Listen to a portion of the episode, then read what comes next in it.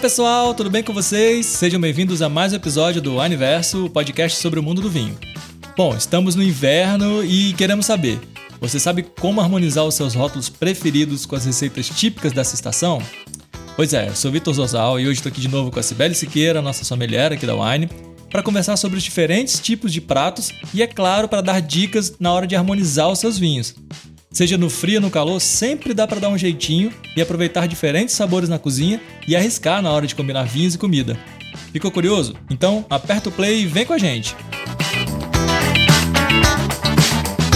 E aí, Sibeli, tudo bem? Pô, ó, tô empolgado porque hoje o assunto vai ser legal. A gente vai falar sobre receitas de inverno. E sempre quando a gente fala de, de harmonização, de comida, a gente termina o episódio querendo ir pro fogão ou querendo pedir alguma coisa no delivery, né? É bem nesse estilo, hein, Vitor? Toda vez que a gente fala de comida, a gente fica sai da, do aniversário morrendo de fome, né? É sempre, sempre bom falar de receitas de inverno. E é engraçado que aqui em Ribeirão Preto a gente não tem inverno, tá? Eu tô aqui, tá mais ou menos 28 graus hoje, então aqui no frio. Minha nossa! o frio tá passando bem longe. Mas aí a gente liga o ar-condicionado e toma um caldo ou um fundido, do mesmo jeito, para poder curtir esse momento. Ah, legal. Pô, aqui em Vitória, assim, não é uma cidade que faz frio, né? Só no inverno que cai um pouco a temperatura mesmo. Dessa vez, nesse ano, tá caindo um pouquinho sim, mas nada muito muito crítico. Mas, bom, você falou aí de, de, de caldo tal. Cara, para mim, caldo é, é, um, é um prato assim que eu adoro fazer é, caldo de feijão e caldo verde. Na verdade, nem é caldo verde, né? É um caldo. É um caldo de batata sem o verde. Mas eu sou suspeito porque eu não faço só no inverno, assim. Pode ser o calor que for, uhum. que eu faço, assim, eu adoro. E se a gente fosse pensar quais seriam as receitas típicas, assim, que geralmente as pessoas. Claro que o Brasil é muito grande, né? Tem climas diferentes pra caramba, mas geralmente quais seriam aí os pratos mais, mais preparados no inverno? Então, você sabe que o campeão é o fundi, né? Eu acho que o pessoal adora quando chega para eles poderem fazer o fundi de queijo, de carne e até o doce, né? O de chocolate. Então, já vou aqui dar a minha dica de harmonização para os três. Opa, manda ver. É, pro de carne, acho muito legal um tinto, mais encorpado, mesmo sendo geralmente um filé mignon, mas fica bacana. Então, coloca um Cabernet Sauvignon, um Malbec. E se for o fundir de queijo, pode ser tanto um tinto mais leve, como um bordeaux de entrada, quanto um branco, né? Fica muito bom, por exemplo, um chardonnay com passagem por barrica, porque o, o fundir de queijo vai ter essa untuosidade, né? E para o fundir de chocolate, eu sei que muitos não gostam de vinho fortificado, que é o que a gente indica, que é o nosso Porto Rubi, né? Então eu costumo Legal. falar para pedir para pegar aquele tinto que tem uma passagem, passagem por barrica, que seja mais frutado, ou então que tenha notas de chocolate, como por exemplo um exemplar californiano. Também dá muito certo confundir de chocolate. É, o legal assim que no, chega no inverno, as pessoas a tendência é todo mundo ficar mais junto, né? Não ir tanto para lugar mais aberto. Você pegar no sul do país, por exemplo, as pessoas devem frequentar menos assim os lugares mais públicos, mais abertos, quer dizer, e para lugares mais fechados. Claro que agora em tempo de quarentena, pandemia e tudo mais, isso acaba não acontecendo tanto, mas às vezes quem mora divide apartamento com alguém, seja o marido, a esposa, o pai, a mãe, enfim, dá para fazer alguma receita aí e aproveitar juntinho, né? Porque é legal o, o, calor humano, assim, acaba que as pessoas, por exemplo, deixam de consumir a cerveja, que é muito consumida no Brasil, e passam a tomar uhum. bebida quente, como vinho, por exemplo, que você toma mais devagar, você aprecia mais, ela ajuda a esquentar um pouco mais. É uma, é uma, uma dica bem legal, né? Com certeza. E assim, esses dias eu tava no, no Instagram respondendo uma pessoa e ela perguntou assim: ah, vou fazer uma sopa aqui em casa, um caldo de legumes. Ah, é, qual vinho que eu devo harmonizar? Bom, aí quando você lê caldo de legumes, né, uma coisa mais simples, assim, vegetais, você já pensa num branco, né, num vinho branco que vai cair legal. Aí eu, eu perguntei, falei assim, olha, o que vai na sua sopa? Ele falou assim, ah, vai linguiça. Falei, pronto, já mudou totalmente a harmonização Sim. que eu ia te falar. Total. Então a gente, a gente sempre tem que pensar nisso quando vai harmonizar qualquer prato, que o ingrediente chave qual é. Então, um caldo verde, né? Como você falou que, no, que você gosta, mas que na verdade seu caldo é de batata, é isso? é, é o caldo verde sem verde. então, o, o, caldo verde, que é tão tradicional, as pessoas gostam tanto, como ele sempre leva aí uma carne, ou um bacon, uma linguiça, algum tipo, algum desse tipo, é muito legal você pegar um Malbec, ou então um, um outro tipo de tinto mais elaborado para poder contrastar aí com a gordura dessa carne, né? E ainda assim também com a viscosidade do caldo. Mas outra dica legal para quem não tiver afim, vamos supor, estou em Ribeirão Preto e quero tomar um caldo verde, estou em 28 graus, né? Então, por que não um espumante? Então, legal. pega um espumante, um cava, que vai ter um, um pouquinho mais de corpo, vai ter um pouquinho mais de acidez e vai ficar muito legal também com a sopa. É, o bacana é que assim, cada um é, é, reage de um jeito, né? Cada um é, interage de uma forma diferente com a receita. No meu caso, por exemplo, eu não me, não me importo de, de comer uma comida quente, uma sopa, um caldo no verão. Então isso tem muito a ver também na hora da harmonização, né? Tem gente que vai preferir uma coisa bem mais encorpada e tudo mais. E aí é, surgiu uma dúvida. Por exemplo, claro que os ingredientes é, influenciam totalmente na harmonização. Você falou aí o, o uhum. ingrediente chave, né? Às vezes uma sopa é uma sopa, um caldo de batata, tal, mas que leva muito o meu, por exemplo, que leva muito bacon e calabresa mas a viscosidade, assim, interfere bastante. Por exemplo, eu gosto de fazer um caldo de feijão, um caldo de batata bem mais viscoso, assim. Tem gente que gosta daquele caldo é, bem mais líquido. Isso interfere também na hora de harmonizar ou não faz tanto sentido? Ele ajuda bastante, porque vamos supor, ó, vou dar um exemplo de um caldo aqui que é muito comum aqui na minha região, é, em Ribeirão Preto. Caldo de cabochá. Não sei se você já provou. Não, não conheço. É, é muito gostoso geralmente é um pouco de queijo, e ele é bem mais viscoso. Então, o que, que é legal para esse, por exemplo? É legal um chardonnay com passagem por barrica. Se você pegar um caldo, igual você falou, que o seu feijão você prefere ele mais no estilo tutu, fica legal você pegar um vinho com mais estrutura e um vinho que tem um paladar mais aveludado, para combinar com a viscosidade do caldo ou do tutu de feijão, como você citou. É, porque isso, imagino, né? É, é, a textura também vai influenciar e como o álcool vai reagir, né? Quando a gente dá um, aquele gole na taça de vinho. Então, isso não, não é simplesmente. Não, não passaria despercebido, né? Não, não passa. E é bem, é bem legal isso, porque essa é a grande diferença que eu acho que é do caldo e da sopa, né? A sopa você coloca os ingredientes e já, quando você faz um creme, um caldo, já fica com uma outra textura. E aí você já tem que pensar em todos os elementos juntos, batidos juntos, né? Então, vamos supor assim, ó, uma sopa muito famosa, que é o capelete em brodo, né? Então, é, é a massa ali recheada e, e o, o mais potente disso não é a massa recheada. O mais potente é o caldo, é a sopa, é o líquido, mas é líquido. E esse é que dá o sabor. Então, você tem que levar em consideração isso. Então, o que, que fica legal? Fica legal, por exemplo, um vinho que tenha uma boa acidez. E um vinho que tem uma boa acidez, para combinar, Nada como colocar Itália com Itália. Então, um Chianti cairia muito bem com essa sopa. Bacana, legal, bom saber. E aí, por exemplo, um outro prato que é bem, bem cobiçado aí no inverno é o risoto também. Amo. E aí aquela coisa, né? Depende do ingrediente principal, claro, tem o arroz, mas tem uns que são um pouco mais leves, né? Tem mais legume, tem uns com, com mais carne. Quais as dicas que você daria aí para os risotos mais clássicos que a gente tem? Primeiro que eu sou fã de risoto, gente. e como sempre, a gente fala de harmonização e eu saio daqui morrendo de fome. A gente grava, eu começo a salivar. Mas uh, se o risoto for só de queijo, né? Ou então de queijo com palmito, por exemplo, um risoto que leva assim vegetais, eu acho interessante a pessoa optar por um branco ou por um rosé. Então, um, bran branco que tenha passagem por barrica, que vai trazer um pouquinho mais de complexidade, um chardonnay ou então pode até ser um Sauvignon Blanc que passe por batonagem, né? Que passe um tempo ali com as borras. Então, isso vai ajudar bastante. Agora, se for um, um risoto em que ele leva outros elementos, como cogumelos, ou risoto fungo, ou risoto com iscas de, com filé mignon, né, que, que traz elementos diferentes, aí eu já acho que vale a pena o tinto. Um tinto mais leve, é, um Bordeaux, um Barbera, fica muito legal também. Um Merlot, fica uma delícia com risoto com filé mignon. Então, aí você já pode brincar com um tinto. E aí, pensando então, por exemplo, naquela ideia de ah, reunir os amigos, claro, desde que possível, se for da família, vamos evitar aglomeração. Mas, por exemplo, eu tô com uma ideia aqui, da, da, eu, meus pais em casa, é, a gente vai, vai tomar um vinho, mas a gente quer só um tira-gosto, então pode ser frios, queijos ou até amendoim, alguma coisa assim. Mas eu quero tomar. Mas lembrando, tá, beleza, estamos no inverno, a temperatura está mais baixa, mas eu quero tomar um vinho em quantidade. A harmonização é só para acompanhar. O que, que você indicaria assim pra gente? Então, quando é uma. Seria tipo uma tábua de embutidos. Pode ser, pode ser. Tá. O que, que é legal nesse caso?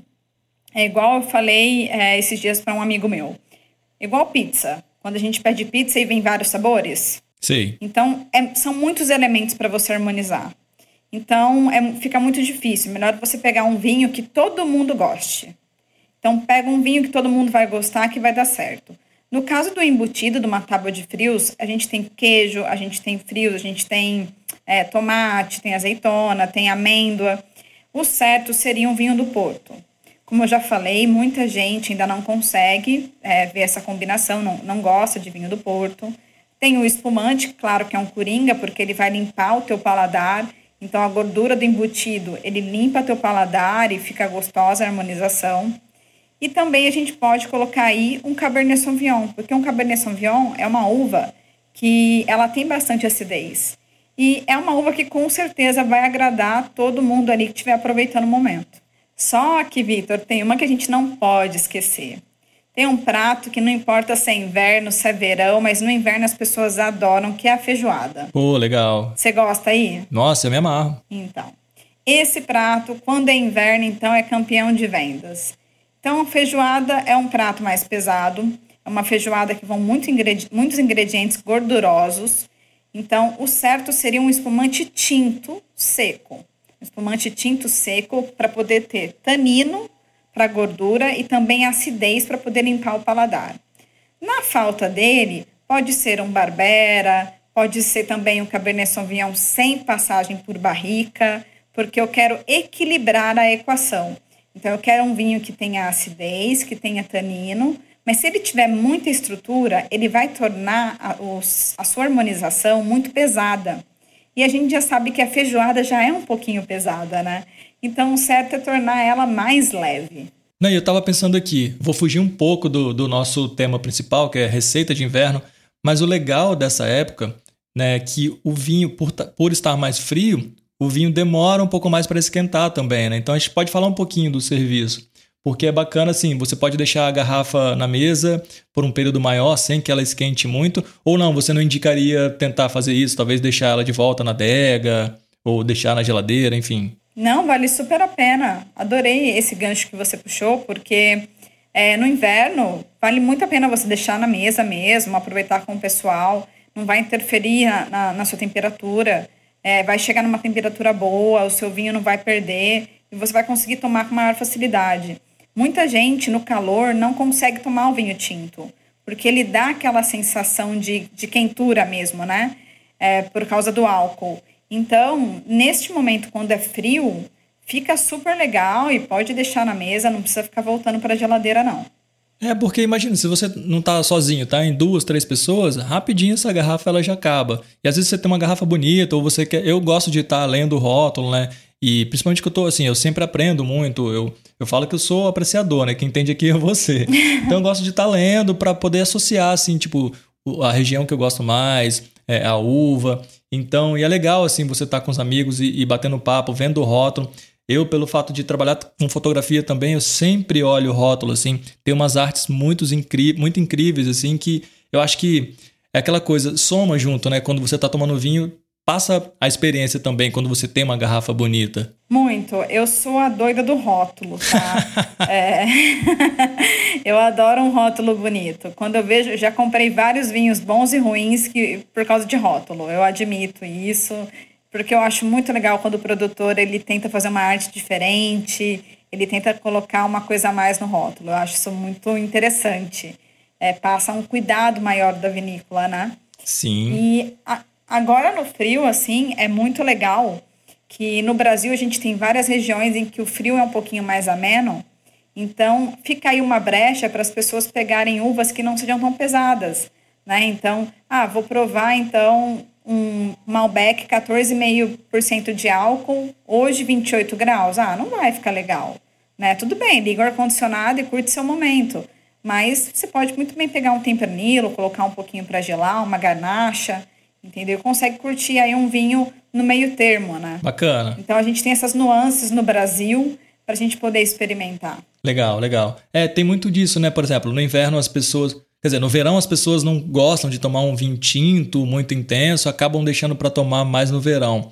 Mas e o contrário, assim? É, é, a galera que gosta de vinho branco não precisa deixar de tomar no inverno, né? O vinho. Como é que é, é essa relação assim do, do vinho branco, por exemplo, com o inverno e o verão? Acho que é claro que é o frescor e tudo mais, né? Combina um pouco mais no verão, mas a gente consegue combinar igual várias dicas que você deu agora de vinhos brancos é mesmo no inverno. Sim, sim, até com uma sopa mesmo vai muito bem. Se a sopa tiver como elementos é, legumes ou alguma coisa herbácea, fica muito legal você colocar com branco.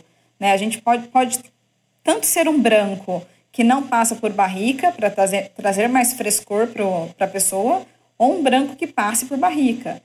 E assim, o ideal é que seja um pouquinho mais gelado, então, ah, tá frio, não quero tomar o branco tão gelado, põe ele a 10 graus. Tá bom, já valeu.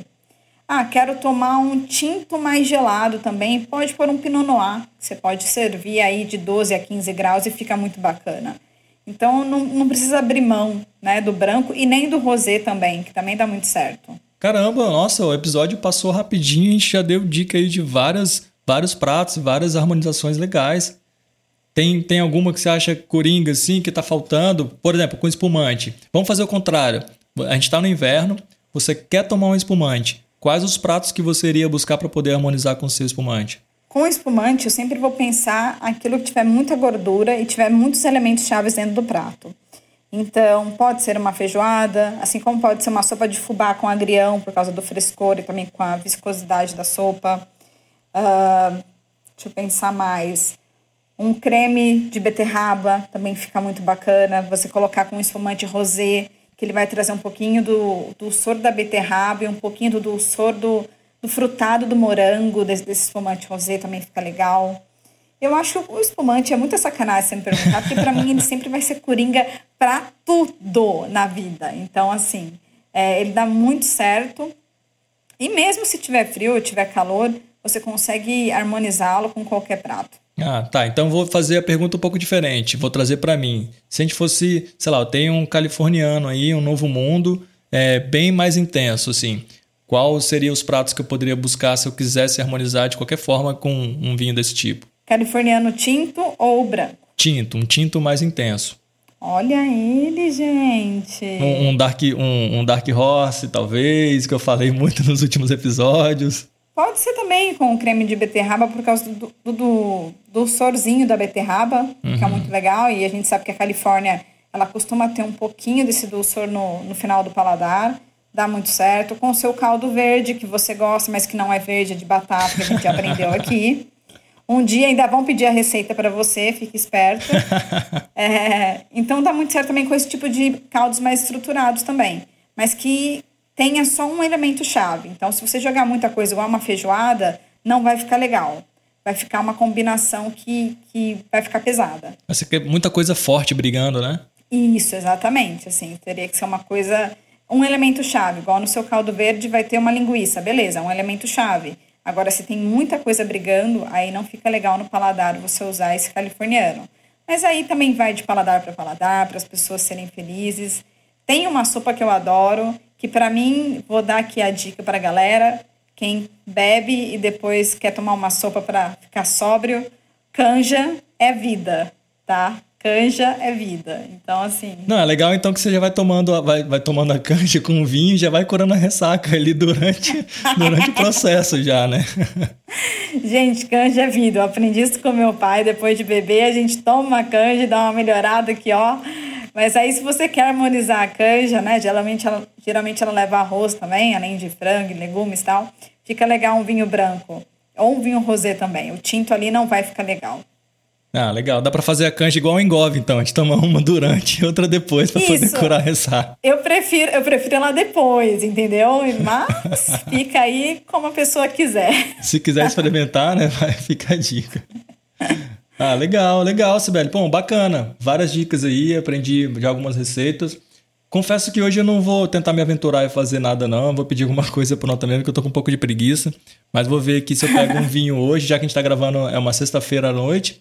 Então vou ver se eu pego, escolho um vinho bacana aí e tento seguir alguma das dicas e peço no, no delivery. E você sabe que é legal que agora no inverno as pessoas comem muita massa, né? Sim. Então, massa com molho vermelho é muito legal as pessoas lembrarem tanto de vinho italiano, que tem bastante acidez, para contrastar com o molho vermelho, mas também com uvas que tenham acidez. Então, uma garnacha, um, um Cabernet Sauvignon, é bem legal. E isso ajuda muito, né? Porque às vezes a pessoa não come a massa à noite e agora as pessoas começam a comer mais massa à noite também.